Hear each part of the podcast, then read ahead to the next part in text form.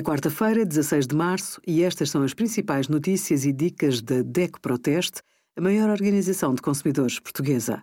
Hoje, em DECO.proteste.pt, sugerimos tudo sobre impostos, heranças e filhos para casais em união de facto, o que significam os símbolos das etiquetas da roupa e os resultados do nosso teste a 92 computadores portáteis os consumidores passam a estar mais protegidos no fornecimento de conteúdos e serviços digitais. Desde janeiro, há mais garantias ao comprar um e-book, fazer uma assinatura de um jornal digital ou subscrever um serviço de streaming.